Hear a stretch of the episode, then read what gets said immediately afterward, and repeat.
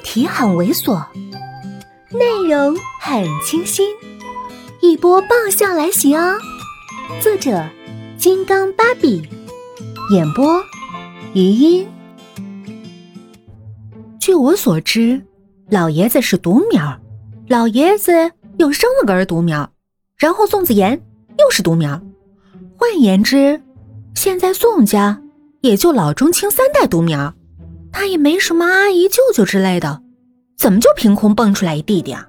再看他那些敷衍、显然不想多谈的态度，我顿时悟了，然后忍不住赞叹：“宋子妍，伯父看起来很正派，没想到年轻时也是风流人物一个呀！也会犯下男人都会犯的错误，才酿出了黄毛这么大一朵男子。”宋子妍听了之后，稍稍顿了顿，接着脸上又铁青了一片。眼看那双庐山之爪又不受控制的往我的脖子上伸，我惊悚了。果然是和谐社会，领导的卦，呃，不能扒呀，一扒我就和谐了。正在这时，口袋里的手机一阵欢快震动，接着铃声大作。宋子妍灭口的爪子收了回去，只剩下胸口。剧烈起伏，我这一看屏幕，累了。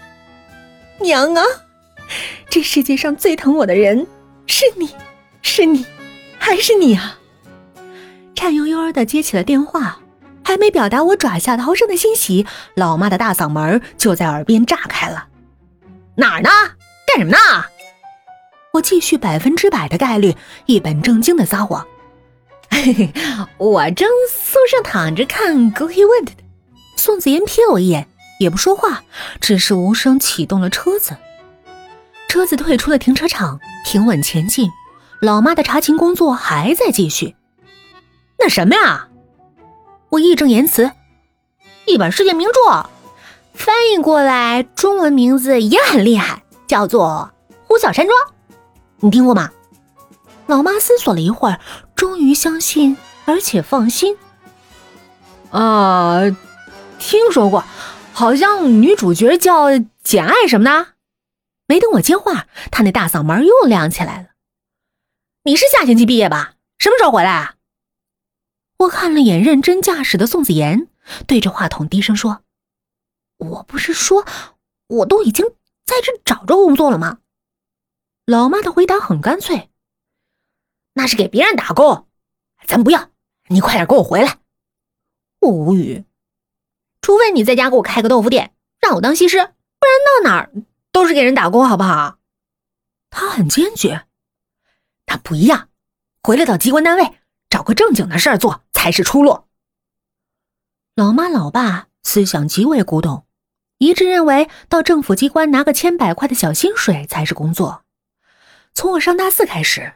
关于要不要在外面找工作，要找什么工作，已经进行了无数次的拉锯。其实平常一向是我打电话过去，这次他先打电话过来，一开始就要我回去，看来是打定了主意。不过我的决心也很大，干脆就挑明了立场。反正我现在工作好好的，我不回去。老妈呛声：“什么工作？就你这样的，能找什么好工作？”你有什么心思？还以为我不知道？你原来不回家，不是提过一个姓苏的小子吗？俗话说呀，有了女婿忘了娘。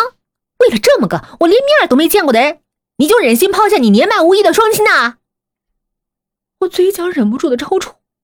如果说我是有一台电脑，有一根网线就能撬起地球，那么我妈绝对是有一桌麻将就能垒起宇宙的骨灰级孟姜女。而这个还不到四十五天，每天固定搓牌搓到凌晨的孟姜女，居然跟我哭她年迈无所依。嗨，本集就到这里，下期见。